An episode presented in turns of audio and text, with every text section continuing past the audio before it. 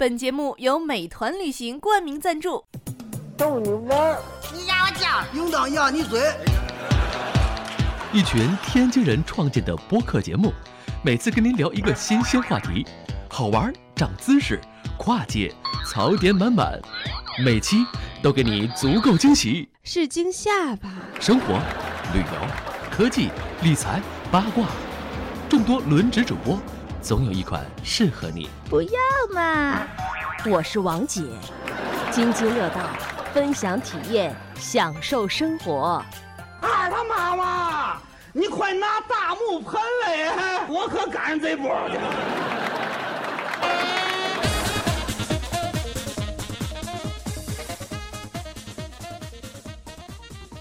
各位听友，大家好，这里是津津乐道，我是朱峰。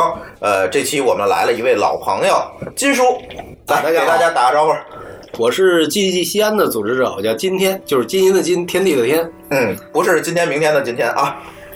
嗯，然后那个金叔在那个我们之前的一期节目，嗯，咱们听友们肯定还有印象，就是呃讲这个 MacFair 那期，呃，金叔在美国和这个呃东木老师是吧，还有这个呃修恩、张乐，我们他们一起录了一期这个现场的节目，在聊美国的 MacFair。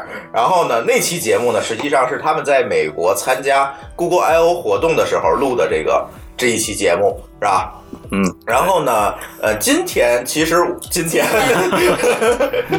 今天其实呃也很巧，我们今天也很巧，对，今天也很巧，为什么呢？今天我们是在上海在参加谷歌的开发者活动的时候，我们请到了今天，然后我们一起来录这个节目。这你名字真别扭，啊，这这个梗可以玩很久。对，然后跟我们一起录音的还有修文老师，大家好，嗯，然后张乐，嗨，大家好，哎，还有万年酱油舒淇。哎，我不是酱油，今天我也今天舒淇要有观点要表达了，不是不是我我也是天津 GDG 的一个成员，对对吧？对我们我们所在的人其实都是天津 G 呃 GDG 成员，然后金叔是西安的，我们四个是天津的，对对吧？我们也是因为这个呃谷歌开发者节今天这个活动，对所以说我们一起来到上海到一块儿了参加这个活动，对，这次的谷歌开发者节啊，应该是有史以来规模最大的国内一次，国内规模最大的一次这个开发者节日的活动，两天，为期两天，在上海。Google Developers Day 对，对吧？嗯，对，是。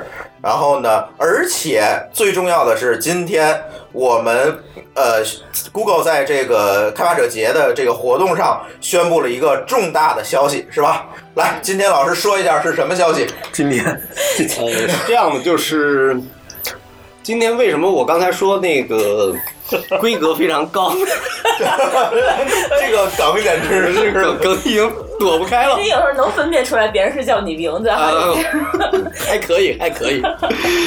我今天去的很早，所以我坐在那个就坐在第二排头一排人写的那个留留座 reserve，、啊然后呢，我就想，哎，肯定是 Google 会坐在那儿。嗯。然后那个活动开始了以后没多久，我就看到了一个非常熟悉的大神的面孔从远处过来，坐在我的前面。啊，这个人就叫李菲菲，女神不知道大家多少人对她有印象，但是在我们这个互联网圈里面，真的是一个天神一样的人物。对，神级的人物。呃，谁能介绍一下？其实之前我听说过李飞飞，嗯也是从就是在谷歌，就是谷歌 I O 的时候，对，那次他应该是不是就出来了？keynote 对吧下午 keynote 是今年的几月份？你们去 I O 那五月一场，五月份，那个时候他就被刷屏了。对，嗯，对，然后那个时候就说女神女神什么的，对我就特别好奇这个人到底有多牛逼。嗯，然后我就我当时就没我就我就没有去多想，结果今年他那个来上海，我觉得下面都沸腾了。就他一上去的时候，然后我就去嗯手贱、去去 Google 了一下这个人，然后就吓尿了。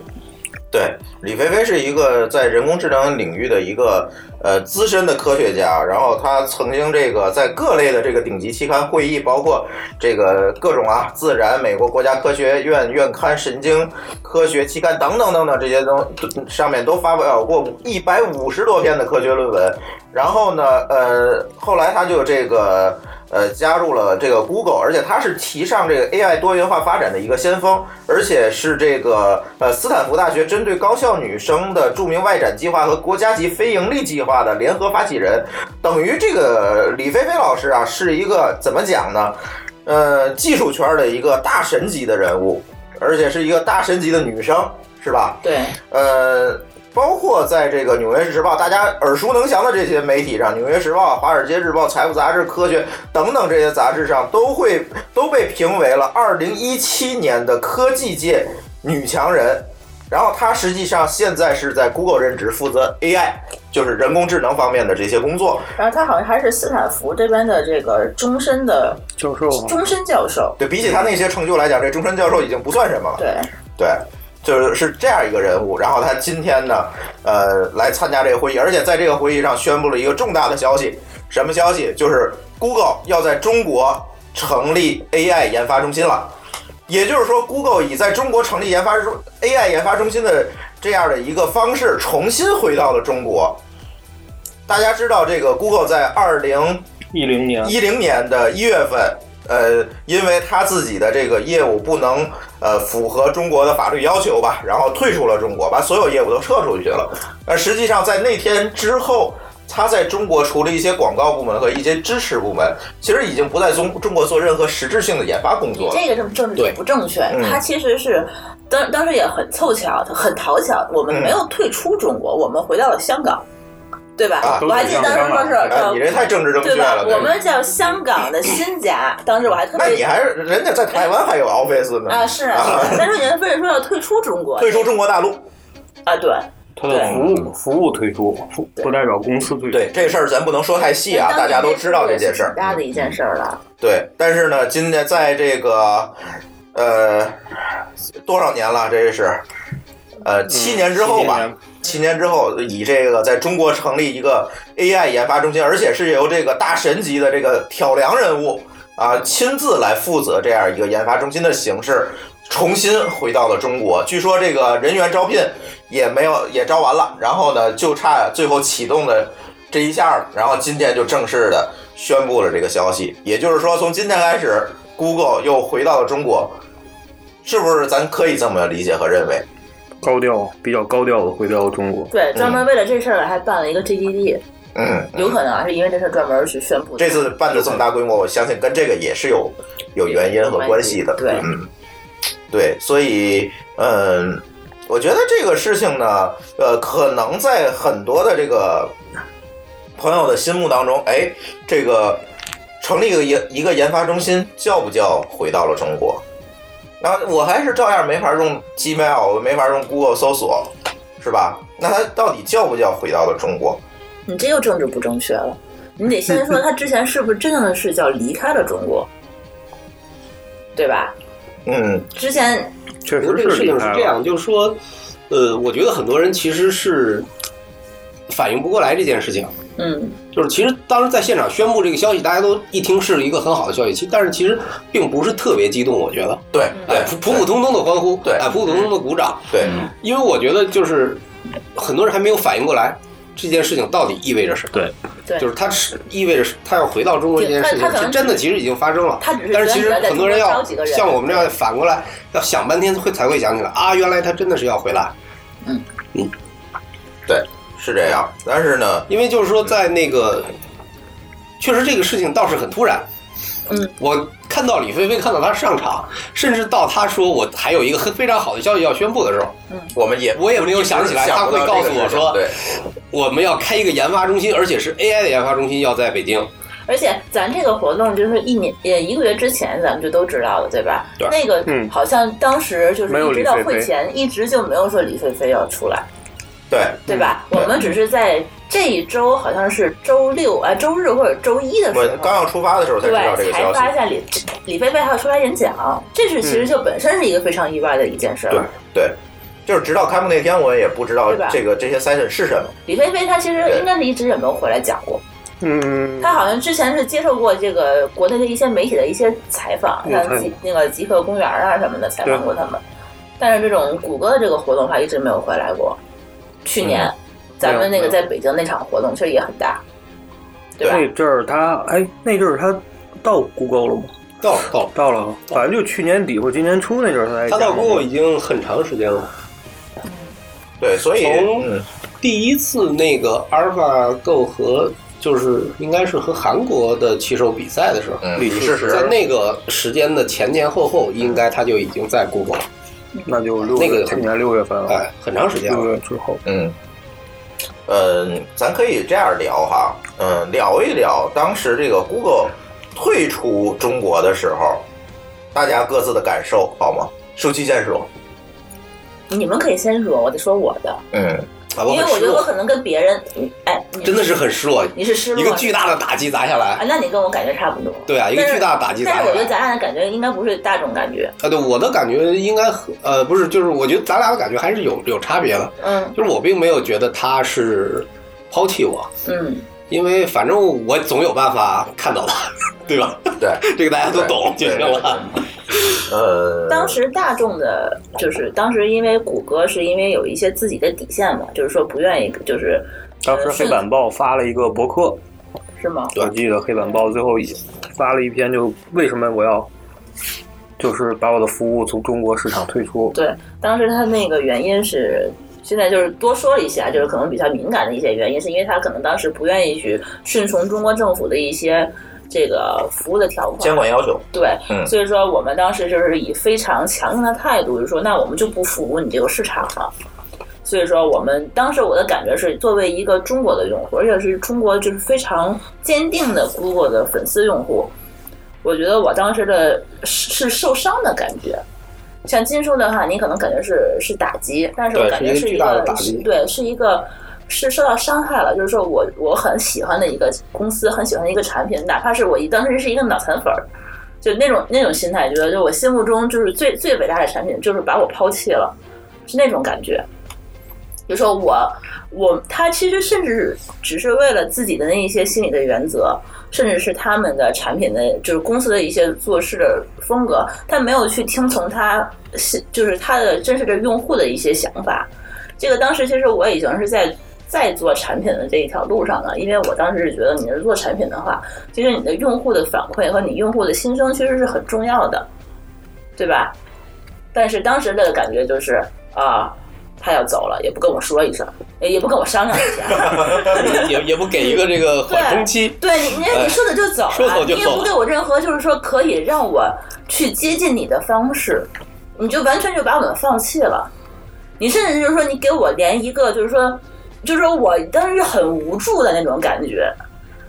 我，但是他大众媒体当时的反应反而是很支持他，因为他是跟政府就是当时是一对一去对抗啊，对对吧？对，这这是其中当时。可能除了我国的一些企业以外，我国就就我国大部分企业其实当时应该是都跟政府合作，愿意去低头。Google 是唯一一个当时站出来，然后明确的拒绝它的一个一个企业。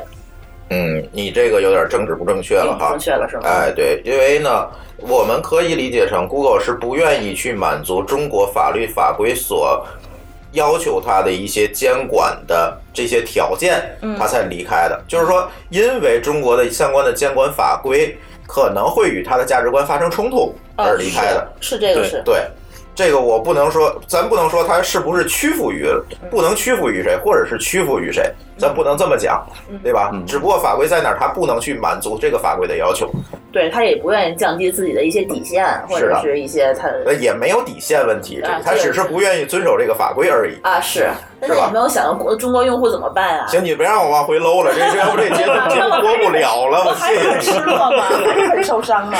行，李大夫说说吧，你当时的感觉。当时他退出的时候，我是有一些心理准备的，我并不意外。当时当然很激动啊，很激动。然后他他是属于激动的那一派。对我当时很激动，但是毫无疑问的是，我更加热爱了 Google，而且我对于自己使用实际上没什么影响，该用还是用。可是，但是我就想，这么好的产品，但是就因为这个退出的时候，就以后很多人他都接触不到这么好的产品了，这点我就是挺遗憾的。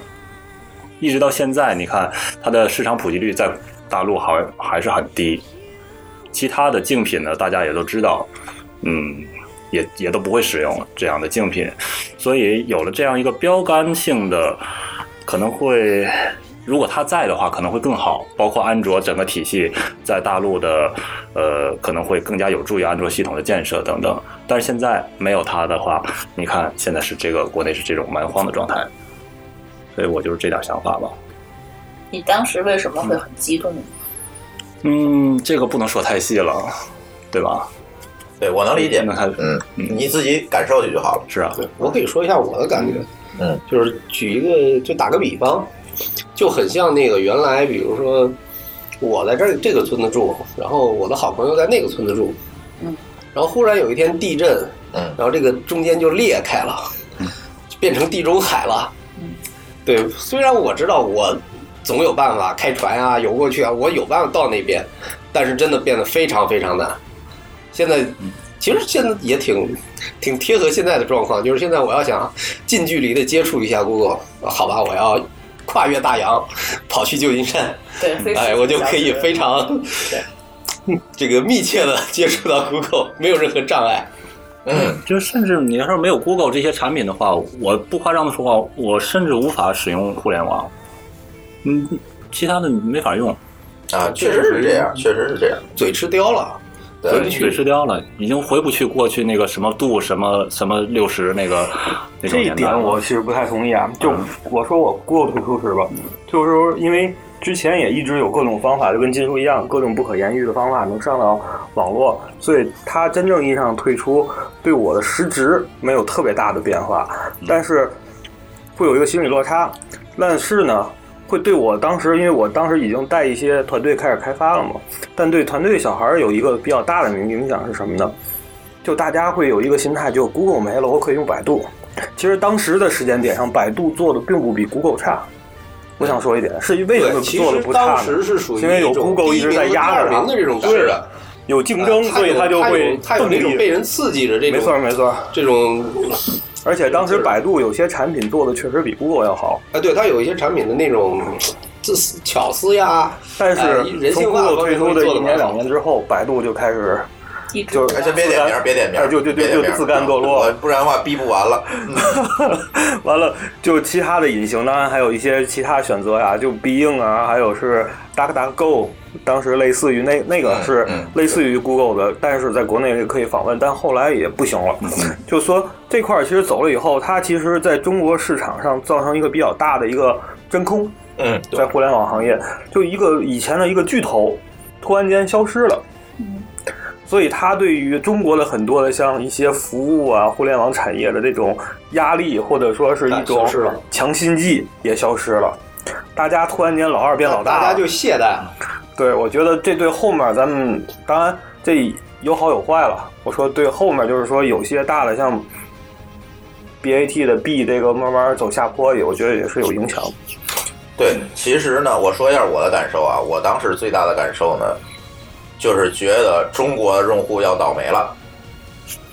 为什么要倒霉了？因为就像和张总刚才说的是一样的，没有这种标杆在那儿，我就可以胡来了。某些公司，这个预测到了去年前年，我发现这个预测真的成真了，对吧？这个搜索引擎，某个搜索引擎害了不少人，对，对吧？嗯，搜医院也好，啊，搜签证也好，看病，你知道害了多少人吗？那 E EVUS 登记本来免费的，他就给你带到一个网站，先交一百块钱。我靠，看病这更别说了，这都害死过人的，就是把这些嗯厂商还能访问的这些搜索引擎弄得就毫无底线了。嗯，因为这个标杆没有。当时我最担心的事情就是这样一个事儿，果然这件事情成真了。对，就是这样。我这是我的我倒不担心我不能访问了，或者他抛弃了我，不存在抛弃的问题。我的账号一直在他的服务器上，怎么叫抛弃？他又没有把我的账号删了。啊，对他，他关那个 Google Reader 的时候才是抛弃了我。哎，对对对，Google Reader 那个对我伤害很大了。对，那个那个真的是那又是 伤害极大。对，那又是另外一回事儿了。我觉得那个是和产品演进是有关系的，和用户需求的改变有关系。嗯，对吧？这个咱另说。但是确实是哈，这个当时这个 Google 退出的时候，大家都有各种各样的情节，各种各样的想法。这一直过了七年，但是其实呢，我们作为这个 Google 开发者社区的这个成员，我们知道哈，Google 其实一直没有真正的离开大家。嗯这个可能是很多大众，就是尤其我们的听众里面，可能有一些朋友不是在这个 IT 行业，不是一个开发者，他们可能不知道。但是今天我们应该把这个事情讲出来。我觉得，其实实际上 Google 在这些年，在这七年当中，一直没有离开大家。我们在座的今天录音的这些主播和嘉宾，就是一个很好的见证，对是吧？对，他其实没有说哦，我离开中国市场，我就自暴自弃了，我就放弃了中国的这些开发者，放弃了中国的这些我愿意学习 Google 技术的这些学生的这些群体。他并没有放弃大家，甚至他每年，我们知道我们每年都要找 Google 报销这个活动的费用，每年他倒贴了大量的钱，而且完全没有回报，也没有在媒体上这个宣传过。费用在不在 NDA 的范围之内？如果不在，就可以讲。我反正没说多少。对，算了，我们还是不要讲了。反正是不是一个小投入投入其实说对说白就是说，它只是谷歌的一些应用，它退出了中国，但谷歌的很多技术其实还是在国内一直在被我们每一天都在使用，它好多都是规范性的，其实咱离不开。离不开。你像安卓，它定义了很多标准嘛对，吧？安卓安卓这么多厂商，我们所有的国产这个一会儿咱再说，安卓的问题咱一会儿再说，这个事情就更复杂了。但是我们只是作为开发者，我们这些呃爱好 Google 技术的人来讲，其实它一直并没有离开这个中国的市场，他一直通过呃 GDG 开发者社区这些方式来支持着大家。目前在中国已经有几十个城市都有这种开发者社区，他每年默默的进行支持，他既没有在媒体上讲，也没有大肆的宣传，一直是不断的去给这些事去支持，直到今天，直到也未来，我相信都是会是这样的。而且中国的 GDG 社区，其实在全球的社区里是享受的一种特殊的待遇，特殊待遇确实是跟别的都不一样。什么不哪不一样？对的，也不一样。呃，比如说有一个这个 leader 会更多的去帮助你做事情。我知道你说是可能会受阻是吗？呃，不是不是不是不是是 Google 在中国的就是 GDG 这块儿，嗯，它执行的政策和其他地方是不一样的。其他地方它管得很松，当然支持的力度也就会小一些。对啊，中然后那个中国这边支持力度非常大，然后呢，相对来讲就是它管的那个条条框框会更多一点。我可以举个例子，就是说，比如在欧洲的 GDG，你是可以拿赞助的，哦，可以卖门票赞助，可以卖哎你可以，你可以拿厂商的赞助，你可以也可以有门票，只要你不要和 Google 的那个大框子去抵触，就没有问题。啊，你不能在我拿个苹果的赞助，对 对对对，比如你不能在我这个会场上卖药，对不对？对对对就这种，你只要讲技术，然后技术厂商的赞助这种，都完全没有问题。很简单，他拿了赞助以后，Google 给他的钱一定是变少了。嗯，Google 只是给他，就像我们一样，给我们一个荣誉。嗯啊，你是这个社区的 leader，你来负责这一个城市的活动。啊，然后呢，当当你非需要的时候，我可以给你一些支持。但是他拿到的钱，如果按当地的这个物价来讲，和我们中国来比的话，真的是很少，对，明白很少你的。意思了。但是在国内呢，Google 就比较爱惜羽毛，不允许我们拉任何赞助，啊所有费用，哎，我们来承担，你你千万不要去有任何的收入、盈利这种情况。然后，所有我们提出的要求、活动要求、场地也好、人员也好，它都是无条件的去支持中国的市场。这个确实是跟其他国家的市场完全不一样。别的厂商可就是厂商可以赞助场地，嗯，但是对厂商的回馈就是在开场之前说一声我们感谢某某某软件公司给我们提供了场地的赞助，完了，嗯，没了。啊，甚至连招聘人的那个不可以，东西不可以了。都只能允许他贴，就是自己印好那种 A 四纸放在桌子上，对。谁愿意拿谁自己拿，不能在台上讲。对，对。然后如果说你这种免费的赞助拿不到的话，Google 宁可给你钱让你去租场地，他就害怕你怎么说？害怕你走歪了，这种感觉。确实一直是这些年以来，我们天津加入 GDG 已经有四年了。三三年啊，三年吧，从咱申请开始有四年了。对对，这个一直以来我们做这个活动都是本着这样一个原则去做。对。对，基本上就是这样。所以呢，我觉得在这七年间哈，这个 Google 跟中国用户的接触，跟中国开发者的接触，基本上都是通过我们这个开发者社区 GDG 去跟这个用户、跟喜欢 Google 的人一直没有断了联系。他不是退出中国市场我就走了，再也找不着我了，并不是这样。这只不过在大众的这个用户群里里面不知道这件事情而已。所以今天他能够宣布，好，我在中国成立一个研发中心，以这个成立 AI 研发中心的形式重新回到了中国，在中国重启了一个研发的这样一个工作，这对于我们来讲是相当兴奋的一件事情啊，是不是李大夫？嗯，这个我呃，这个我一会儿说吧。其实上我他如果是要回来的话，我有一点心情的复杂。嗯，这个我是一会儿说还是现在说呢？你现在说吧。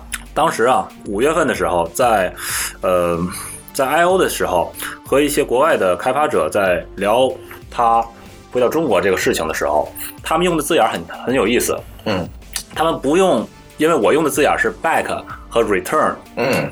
他们用的字眼是 re-enter，嗯，re-enter，嗯，就重新进入中国市场。嗯，当时我的想法是，嗯，如果他要 re-enter to China 的话，嗯，他必须要 sacrifice some his values，他必须要这个怎么说呢？做一些的调整吧。呃，做一些调整吧，就这么说，做一些调整。而这些调整，我是有一点担心，它会影响到它的 value 或者是用户体验。嗯，我担心这个。我能理解你说的，我相信我们的听众也不能说太深，再深了啊，再再深我节目没法播了。所以这个我心情比较复杂。嗯，我不知道怎么去他谷歌去怎么平衡这个事情。对对对。但是呢，我觉得他通过 AI 研发中心这种技术中立的形式回来是非常好的一个。点啊，技术中立。嗯，其实我觉得现在应该有很多人还没有反应过来，这件事情为什么叫做回来？对，我觉得我们可以可以说一说，为什么我们认为开了一个研发中心就叫做回来？哎，而且是一个非常强烈的信号，说我回来了。对，金叔你先说吧，我觉得这个你对这个事儿理解的比较透彻。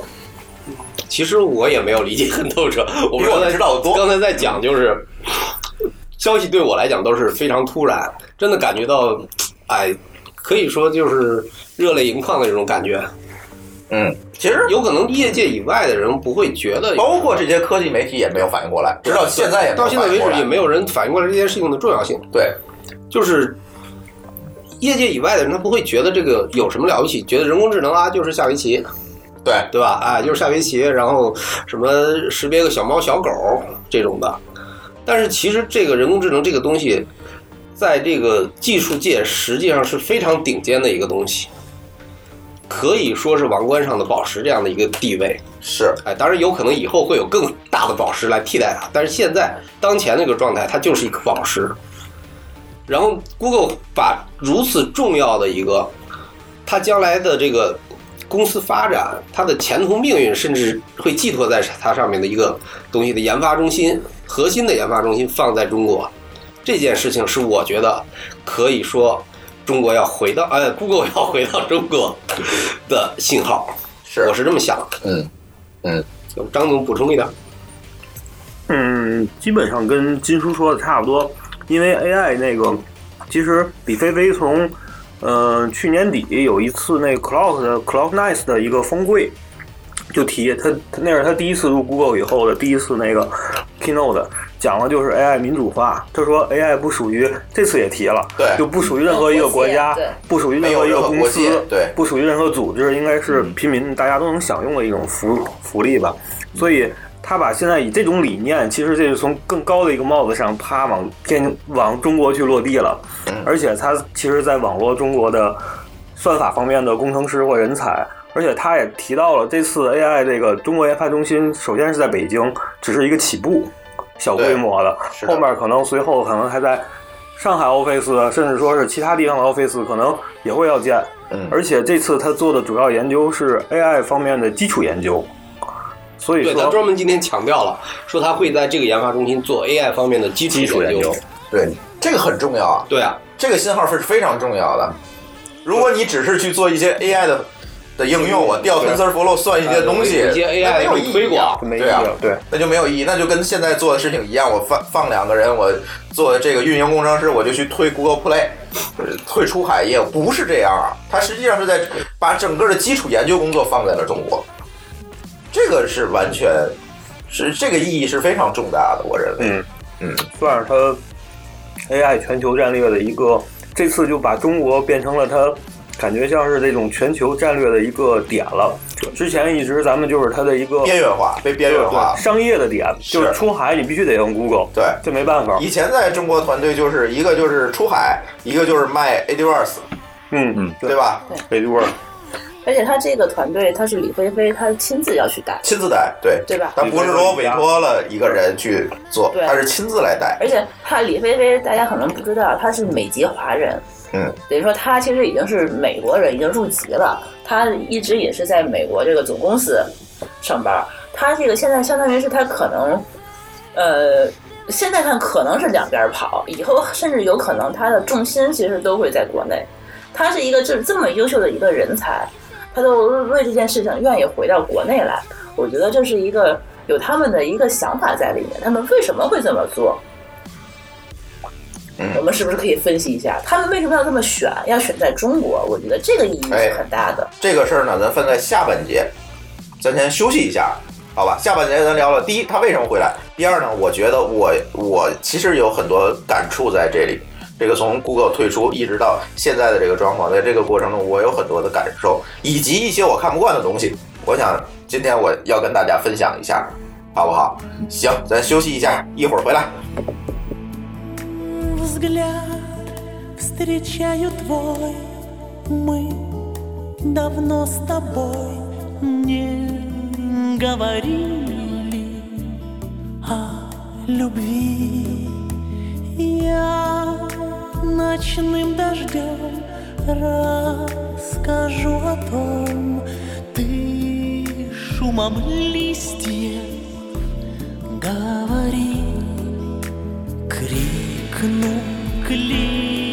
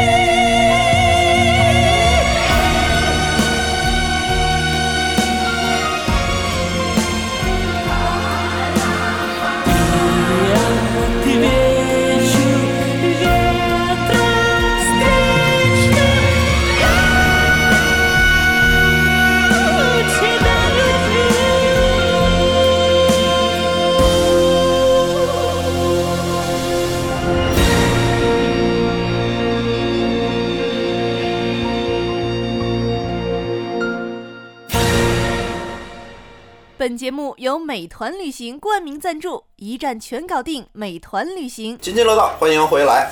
呃，这期呢，跟大家聊一聊，Google 回来了，是吧？这个上半节聊一聊这个 Google 是为什么我们把这个东西定义成 Google 回来了，以及今天我们在这个呃 Google 开发者日上的一些见闻。那下半节呢，呃，几位嘉宾和主播，呃，想聊一聊，呃，Google 回来之后会怎么样，或者说 Google 回来之后能做什么？然后，其实刚才秀文说的那个担心啊，我能理解，就是这也是我特别关心的问题。诸如，那如果他把 AI 部门呃放在中国，那他用来训练 AI 的这些数据是怎么来的？对。那我们听友里面有很多不是 IT 界的这个人士啊，他可能对这个事情不了解。那我大概去讲一讲这个事情的原理。呃，所谓的人工智能，实际上是通过大量的数据去训练出来的人工智能。就是比如说，我给他十万张猫的照片儿，让他看，然后呢，他把这十万张照片儿都看完之后，我再给他一张猫的照片儿，他能告诉我，哎，这是一只猫。那所以，所以这个人工智能首要问题就是说，我用来训练的这个样本，这些数据是从哪儿来的？那这个又涉及到和中国法律的目前的一些冲突，是吧？对，这个问题是大家猜测一下，这些问题会会不会又出现了这些政策上的陷阱和和问题，导致回头又走了？会不会出现这种事儿？我们可以先想一下，训练的这些数据有哪些来源？嗯，我基本上能想到的就是最大的一块儿就是安卓嘛，因为我们国内的安卓的这个设备的生产 是非常非常庞大的，应该是世界第一，没错，对吧？甚至甩第二名应该非常非常远，甚至我们把韩国呀、日本呀、台湾呀打败了，哎，就是都算进去的话，这个第一仍仍然是遥遥领先的。然后，大概有一些听众不太知道，就是其实虽然说这个国内的安卓的发展并不是完全被谷歌控制，大家基本上比较自由，但是呢，其实合作还是越来越紧密。嗯比如现在像小米啊、华为啊，他们其实和 Google 都有非常多的合作啊，还有联想，嗯对吧？联联想把那个 Google 的一些这种试验性的这种平板设备都拿去去做成产品，然后拿来销售。Tango Project 对那个这些东西里面可以给 Google 提供海量的数据，嗯，用来让它去训练 AI。但是，所以这个我就不确定，就是国内的这些二次开发过的，比如米 UI 啊之类的东西，这些数据能被 Google 拿到吗？呃，不能吧？拿不到。应该是这样，就是和 Google 的合作越紧密、嗯 g o o g l e 可以拿数据的都这个可能性越大。至于到底在什么线会定在什么地方，我不确定。但这会涉及一个很大的问题，就刚才秀恩担心的，其实 Google 在安卓这个策略上，实际上往回收了。对，它虽然不是很 open，但是它有根主线，就是说在一定范围内它是很 open，不像 iOS 它是。但是它又过很避免过度的碎片化。对，避免过度。它主要是过这个像防止碎片化啊，或者小米啊，或者这些各种那个系统，其实在碎碎片化它的这个整个的东西。就像他今天开会提到的，中国有那么多个市场，九十多个市场，嗯，排名前十的市场加起来的总流量才占整个中国安卓用户的百分之九十。他说那个百剩下百分之十听着少，实际上有一亿多人，就是这个原生系统的吗？不是，就是中国中国的安卓、啊安卓市场，整个他是从中国合作伙伴那儿拿的数据，我看对不是他自己，所以我觉得他那个原有的数据，其实像李飞飞，他最早在斯坦福时，他有一个全球那个就是有个图片，那每年有个大赛 AI 的那个那个图库，就是好几百万张那个图库，那就是他他的，他开源的，包括有好多，其实像 Cargo 啊，还有是什么。一些组织，他们其实包括 Google 的搜索引擎，其实不断的产生大量的数据。实际上，我觉得它数据不担心，它在中国做基础研究，它去研究算法，数据可以通过这些现成的机构去灌。但是这次开 GDD，包括上次我在北京参加一个 AMP 的路演时，比较明显的就是说，嗯咱觉得 Google 不应该跟百度有合作，实际上它在跟百度合作，是对吧？对，百百度百度浏览器现在已经支持 AMP 了。AMP、PWA 的对对今天说现在那个很大的一个百度 logo 对而且上次 AMP 路演时，百度的那个呃搜索引擎的那个。就是浏览器的那个核核心的工程师团队的 leader 都过去给他们站台，我觉得百度是不是也是因为自己发现了自己在这种没有压力下走在走下坡路，现在开始在想办法去解决这个问题，希望自己走得更好一些。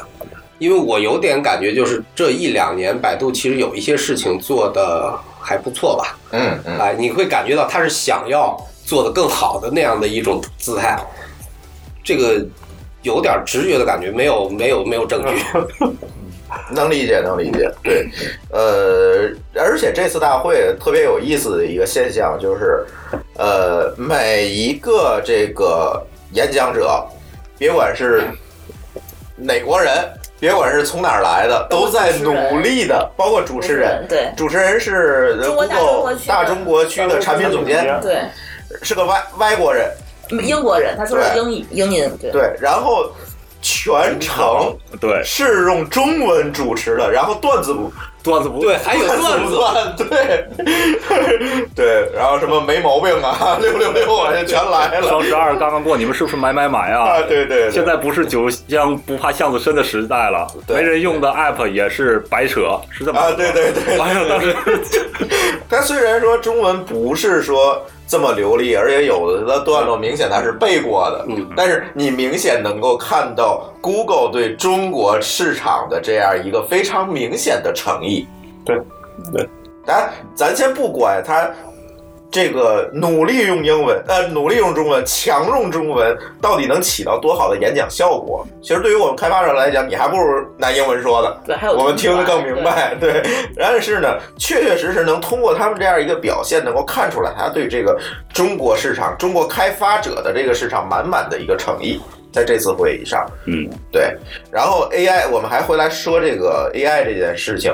那么刚才秀恩的担心，其实是我们现在所有人担心，但是这个事情咱们未知，不知道，嗯对吧？另外一方面，我觉得有一个数据来源是这样的，嗯就是其实我们国内很多的机构，比如说，呃，举个例子，医院，啊，它其实有海量的数据，对，它这些数据，但是这些数据真的就是死数据，就是放在硬盘上或者放在库里面不动的数据。对，他们自己其实很希望能够把这些数据让它利用起来，嗯但是他没有这个能力。然后呢，Google 如果在中国开研发中心的话，起码是有利于它和中国国内的各种机构去合作。这些数据有的时候你是没有办法通过其他渠道拿到的对，啊，而且这种特殊就是还用这个医医学数据来讲的话，我们都知道这个中国的医生一年要看多少病人，或者一天要看多少病人，美国的医生一天才看几个病人。那么这个数据的这个量，以及有一些比如说病症呀什么，你根本在美国不存在。对，哎、这种觉得比例太低了。对这种数据也许并不是到什么海量的数据，但是这种数据的这种价值是非常大的。是的，你没有这些数据，你实际上就是一大块缺憾。嗯如果你能通过某种渠道拿到这种数据，合法的渠道。哎，对，而且合法的，大家都各方面都有好处的这种渠道拿到这种数据，嗯，我觉得这也是两方面，一方面解决了 Google 的数据问题，另一方面又解决了我们中国一一些，就那些数据其实是可以创造更大的价值，但是没有一个好的工具，没有一个好的途径让它去创造出来。嗯，对。所以还是利大于弊吧。我们虽然有一些担心，我觉得这件事情还是利大于弊。而且，Google 为什么是以这样的一个形式回来？我还是坚持我的观点啊。呃，如果我们今天说 Google 回来了，它回来是搜索业务，嗯，那这件事情仍然会陷入到一个，要不然我来遵守中国的法律法规，对吧？要不然我还是嗯那样一个样子，那就回不来，对吧？一定会又是出现这种很尴尬，对谁都没有好处的这么一个而且别人还会说，。你看你当初那样儿，对你自己要啪啪啪啪啪打打自己的脸。那么呢，以 AI 这种形式回来，似乎是一个唯一几种选择里面最好的选择，对吧？曾经我们知道有一些消息说，Google Play 可能是以跟国内厂商合作的形式回来，等等这些可能。后来，呃，反正也没有什么进展。现在怎么样，咱也最后也不知道啊没有回来。对对，但是 AI 这件事情是一个技术中立的事情啊。我如果 Google 我想做一个姿态，我想回到中国市场，为中国的用户做一些事情，难道这不是一个最好的选择吗？嗯，这显然是一个最好的选择，而且对谁都没有坏处的选择。而且 AI 有另外一个这个优点，就是说它极大的表现出来、释放出来 Google 的诚意。对我把最有前途、最重要的一个东西放在中国了，哎，对吧？而且咱们从另外一个角度来讲，就是说这是一个无法拒绝的一个对，无法拒绝。哎一个礼物，对吧？我给你，你我最先进的技术，真的我最先进的研发人员都把这个东西拒绝掉。对，是这样。我觉但是得他应该是考虑过这些问题。但是有人笑啊，就会有人哭，是吧？我把最好的东西拿过来，把这些呃最好的研发人员、最好的研发成果都放在中国，甚至将来会做一些产品化，那这个事情就会有人哭了。我们知道国内也有某公司也在大力的说我们的未来是在 AI 上，甚至发了一个错漏百出的 PPT，就在前几天。对对，然后 Google 就发来，发然后 Google 就把 AI 搬回来了。对这个脸打的不是 Google 打的不是自己的脸啊，我说这这个我感觉完全就是一个搬了一座山来把你盖住。是啊，这个简直就是这个东西。如果我们懂技术的同学知道，这个简直就不是一个量级上的竞争，这简直就是就像刚才金叔说，搬了一座山给你扣底下了，没了，就没有然后了啊，没有了，对，就没有了，没有了，是吧？这个好事儿啊，好事儿啊，那个作恶多端的公司，它的出路被盖住了。我即便没有这个搜索业务回来，那它未来的增长点也不见了。对，那大众们总会有一天逐渐的认为那个搜索是不靠谱的，那也会总有一天有一个比它稍微靠谱一点的厂商做了一个搜索，总会发生这样的事情。嗯，我现在搜东西，基本上就是我如果搜国内的东西，我可能会在微信上搜，那搜那些公众号那些文章够了，嗯，入口吧，对吧？那是不是又帮助我们解决了一个恶棍呢？以一个绕路的方式，不是硬碰硬，非常具有智慧的方式解决掉一个恶棍，这个是多好的事儿啊！我觉得总比我们的担心要好得多嘛。如果我们利弊相比来讲，像李大夫刚才这个担心的这些事情，那比较起来，我觉得这仍然是一个大好事儿嘛，大快人心的事情嘛。其实说到最坏，就是说妥协了的，就假设咱说搜搜索引擎业务回归的话，妥协了的搜索引擎或者也比那个强。哎，对，当然强一百倍。是，它至少不会你搜什么病的时候给你坑了。对对，这是一定的嘛。对啊，正常人这还不是正常人的老百姓一般人搜日常的一些生活啊什么之类的相关的病啊或者什么有什么事儿的话，它 Google 的出来的结果还是比那些什么度啊要准确很多。对，或者学学微软做一个中国版，必应。啊，对，必应也行。其实必应现在我有时会用，还可以，还可以，反正也不会给我搜出乱七八糟的东西来。倒是。对，总是要好一点。所以咱不说搜索了这个事情，但是总之我觉得回来总比不回来好，哪怕踏进了半只脚，也比一只脚没有进来好。更何况，其实从来没有完全走掉。对对啊，其实一直都在。对，除了刚才咱们说的那个 GDG 这个开发者关系，还有大学部也一直在。其实对，刚才而且也聊到大学部每年 Google 给中国各个大学非常非常多钱，咱们都不知道，呃，不知道任何人都不知道。对，包括大学他也没有没有怎么讲资源啊，都都对，咱说啊对，咱这里可能我们从商业的角度来看，它当然会有一些商业的目的在里面，对，肯定是？有一些些商业，我技术是渗透啊，放长线等等这些考虑大钓大鱼啊这种想法。是，但是，对吧？我们如果和国内的某些厂商比，和其他的一些厂商比，显然他做的事情更怎么讲呢？更符合我们这个大众的，我们这些技术人员价值观的一个体现。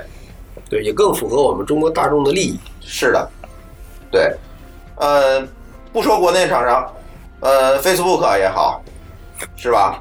呃，某某某公司也好，这些国外的公司为中国的大学投了多少钱？不知道。微软投了还微软是投了钱，这一直在投，对，一直在投，一直在投。但是 Facebook 也好，苹果也好，给中国大学投了多少钱？我不知道，可能苹果会有一些大学折扣哈。IBM 好像 IBM 应该也投了不少。富克好像每年都会回来跟高校会有合作，这个我然后最早的摩托罗拉也有，但是摩托罗拉已经没有了，没有了，摩托罗拉不存在了。对，这又是另外一个伤心的故事。对，呃，所以我觉得总的来讲吧，还是还是一个好事儿吧，还是一个好事儿。呃，大家也不用纠结于。我今天那个那天嗯，就是有一些媒体说了这个这件事情以后，我看很多新闻评论后面啊，有很多朋友留言说这叫什么回来？你搜索我什么时候能用，对吧？我机票什么时候能用？嗯，但是我觉得这事儿咱不急，我们要从这件事情的表面看到本质，是吧？我通过这种具有智慧的这个曲线救国的方式，我回来。那可能这个对未来的影响，这个意义是更加深远的。我如果就像刚才说的，我如果把搜索搬回来，那大家仍然会骂，仍然会骂，没有意义这件事儿，是吧？嗯，其实它不应，它不是搬一个具体的产品一个应用进来，对，它其实搬一个基础架构进来，对，就是说搬一个工具，你们都得用，釜底都会用，对，而且这个工具本身也有好处，嗯。因为咱中国也有很多算法做很牛的，对，像旷视啊、Face 加加是，还有那个商汤那个格林申图，格林申图，但他们算法是不公开的，嗯，连那个 TensorFlow 架构平台都没都不公开，他们公开的都是什么产品、SDK 应用。呃，张总简单给大家讲讲这个 TensorFlow 的这个意义和价值吧。这个 出道题，行，这简单说吧，咱回来可以，大家如果查一下我们那个叫 ChinaGDG 点 org 哈点 com 啊，有各个社区，完了之后他们都会最近。我看都在办 TensorFlow 的那活动，感兴趣的都可以就近去参加。天津也有啊，也可以来我们天津的。我从暑假开始想办，然后一直想到现在。这下子现在 现在感觉就是不办都不行了。对，没错。其实 TensorFlow 这个东西，其实它是一个算是一个库，有点相当于一个基础的一个库。就说对于很多的人员，刚才为什么我说那个李飞飞一直在强调我把那个 AI 技术平民化或民主化呢？他就说给你个工具，任何人都可以通过那个工具，很简单的，你不用再研究数学、概率、离散这些乱七八糟的很基础的东西，你现在直接拿这个工具，你简单的去。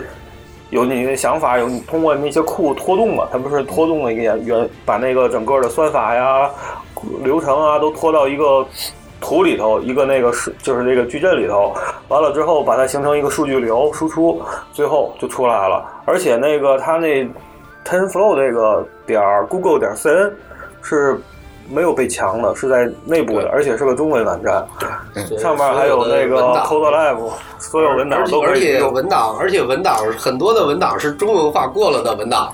对，哎，对，没有障碍，翻译过了。这个是和这个据说是跟掘金合作的，是吧，舒淇？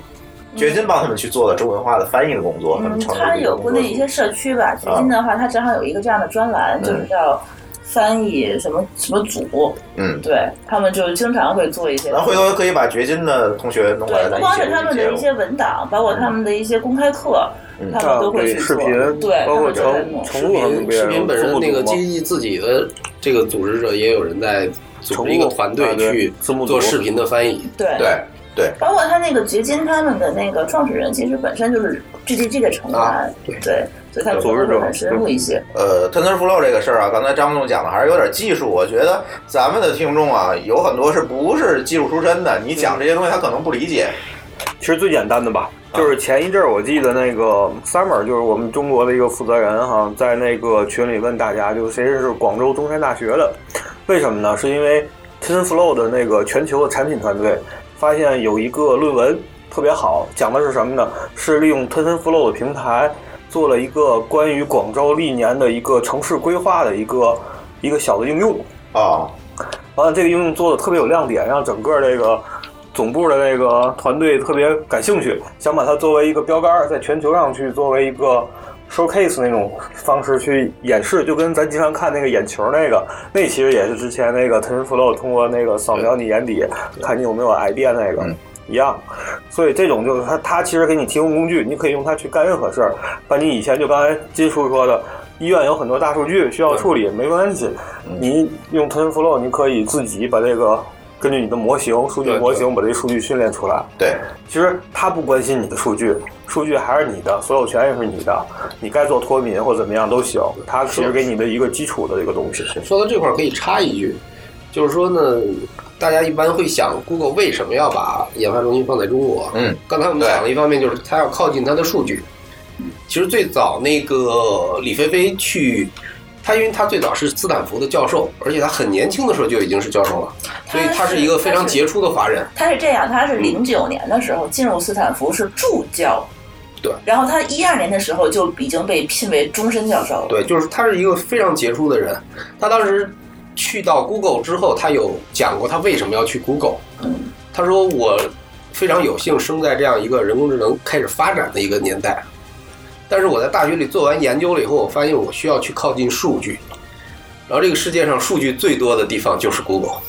对，哎，这是他去 Google 的其中一个非常聪明人啊，哎，非常重大的原因。嗯，所以呢，就是说，我们认为 Google 也有一部分原因是他来中国，是因为他也要靠近中国的数据，中国数据特别多。”对啊，但是我刚才张总讲的时候，我忽然想起来，其实还有一件事情，就是说他在靠近人才，哎，这也很重要。对，对，我们以中国的这种怎么说呢？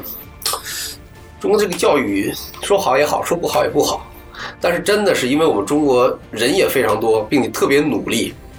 哎，特别愿意吃苦，基础教育也很好。其实要说脑子也蛮聪明的，对对。然后，所以这其实人才真的是非常多。对，而有一些人才是这样，就像那个我们古代讲毛遂自荐那个事情一样，嗯，他也许真的已经是人才了，但是他没有环境，他是露不出来了。那么，Google 放在中国放一个研发中心的状态，就是我把这个环境也给你了，我拿这个环境覆盖所有中国的人才。然后让你去冒尖儿冒出来，这样就相当于我靠近了这个人才，你冒尖儿我一定能看得到你，我把你吸收过来。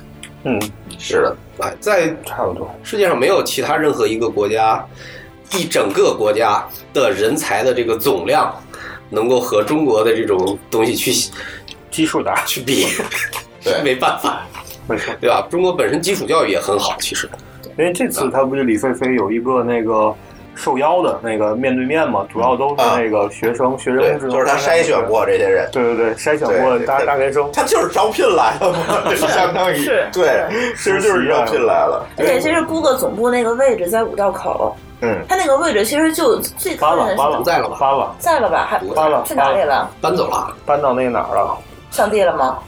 不是，我忘了，新的没去，就是已经不在五道口了。搬五道口原来那个那个牌子都已经被别人换，没有换成别人的没了。对对对，还是在还是在西北西面吗？应该还在西面，还在那一片儿。中关村，你只要还在西面，就是靠大学，那你还是靠大学很近嘛。对，招人的话还是很好招。就而且中国的话，就是中国的人才，其实之前，呃，我们的人才出路其实我觉得不多，就能留留在国内的，其实我都觉得很少。大部分优秀人才的话，他也会想要进步嘛。他说他的工作在什么位置，他们人就可能会在什么位置。包括我们这非常优秀计算机的一些呃人员，其实大部分都外流了。我认为很多人其实都去流到美国去了，很多都外流了。对，是曾经也是有这样的，比如说之前 P2P 支付问过我们，为什么你们中国这么多人，这么多人的话，就很少就是说能够找到就是特别特别出名的一个中国式的这个开发者。然后我其实我当时一瞬间我回答不上来这个问题，我一开始以为 P2P 支付原话是你们中国还有没有像鸟哥这样优秀的人？对我说没有，鸟哥是唯一的。然后我后来我就是一直自己在反思这件事情，为什么我们出不来第二个人？是因为可能我们的人，呃，找不到适合他的土壤，所以说他没有办法在这里扎根。他只能去说他们自己向往的那一个，他更能够发挥他自己能力的地方。但是现在呢，Google 回来了以后，我觉得很多这个可能性又回来了，是的，对吧？对人才的话，可能他会觉得哦，这个在国内可能还是有一个更好的方向，哪怕是说可很有可能这个土壤比美国可能要更好一些。对，所以这也是政府乐于见到的一样一个结果。对，对，尽可能的还是把优秀人人才留在国内。对，对，是，这也是也是一个好事儿吧？对，也算是一个好事尤其是现在现在国内，我觉得很多这个互联网公司吧，这个技术包括我们的这些这个产品，已经快要弯道超车了。嗯，AI 其实是最好的一个机会一个点嘛，其实大家起步都差不多。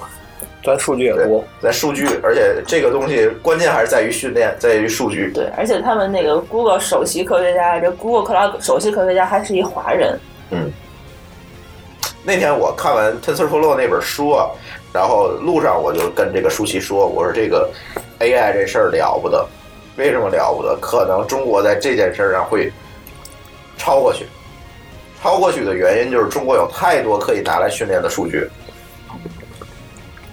对，嗯，而且中国现在已经把 AI 这个事情作为一个国家战略了哈，投入几千亿，我要去砸 AI 这件事情。咱先不说这个资金利用效率，这这些事情不可言表的事情咱不说，但是这样一个趋势，这样一个态度，我觉得在这儿，所以正好这是一个多赢的事儿。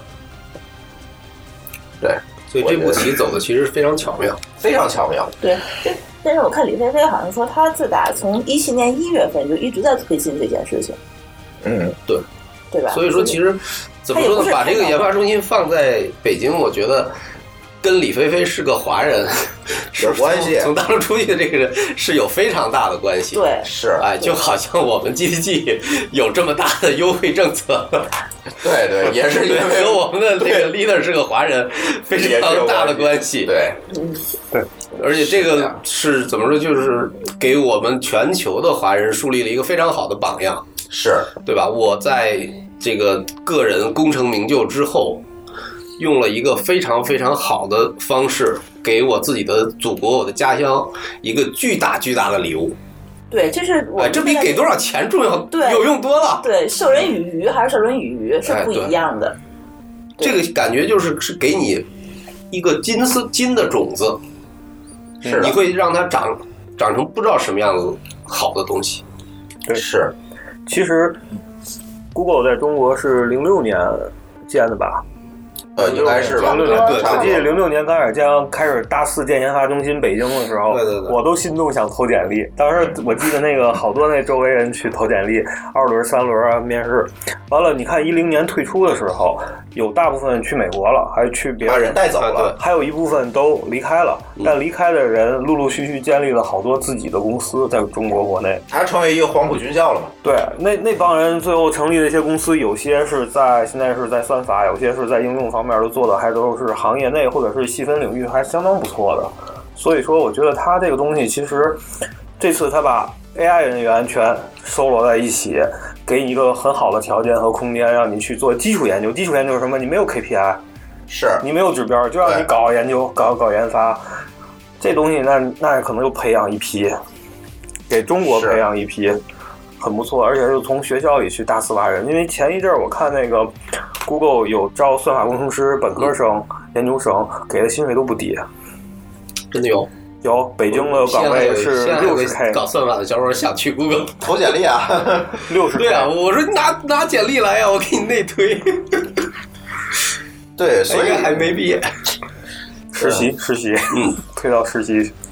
呃，所以节目还有最后几分钟吧。我其实我想说一件事儿啊，呃，Google 进入中国、退出中国，又重新进入中国，这整个的过程，其实给我的启发还挺多的。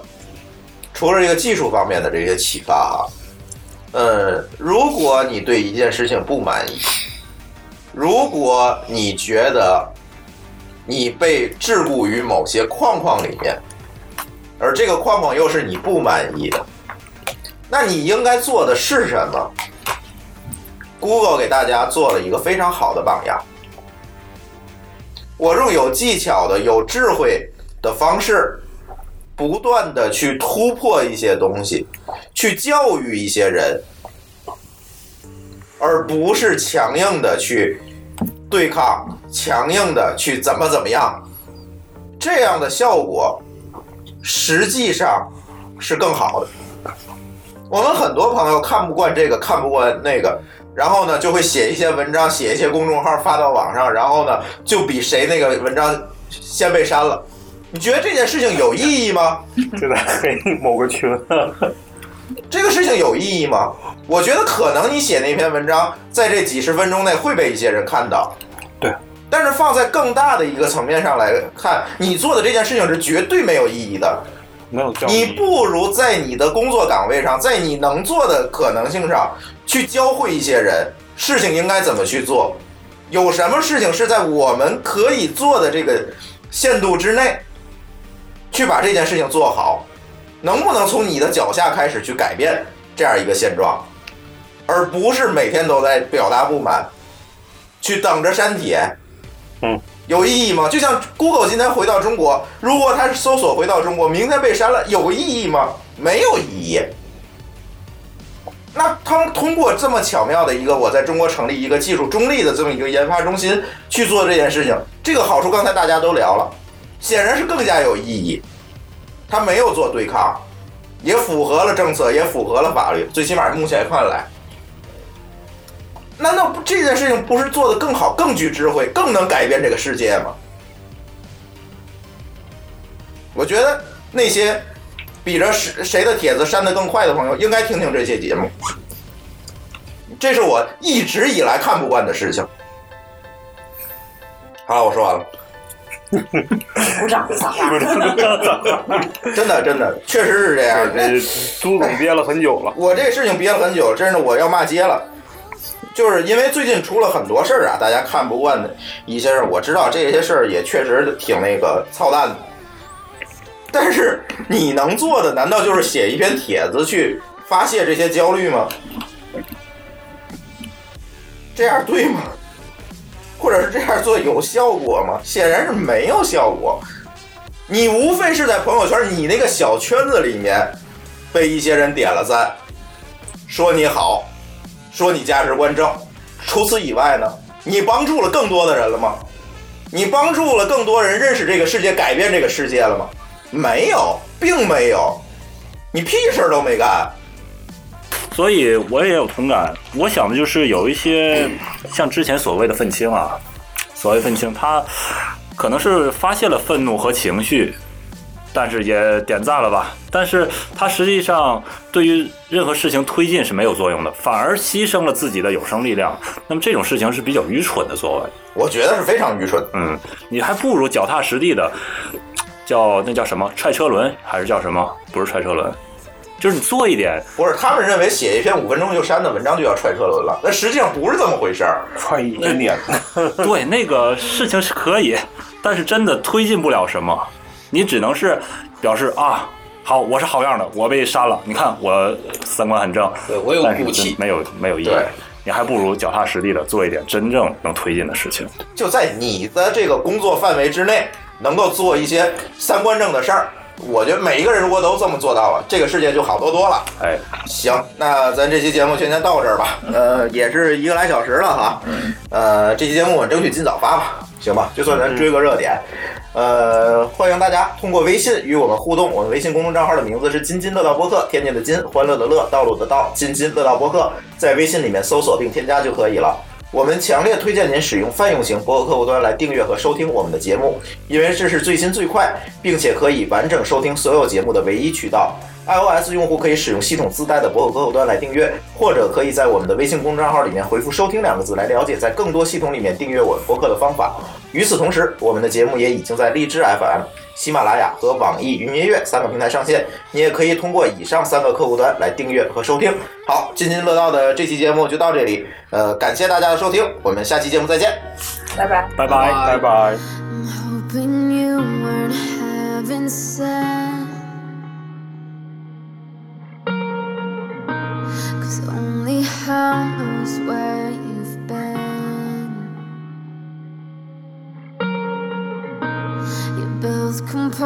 just wearing things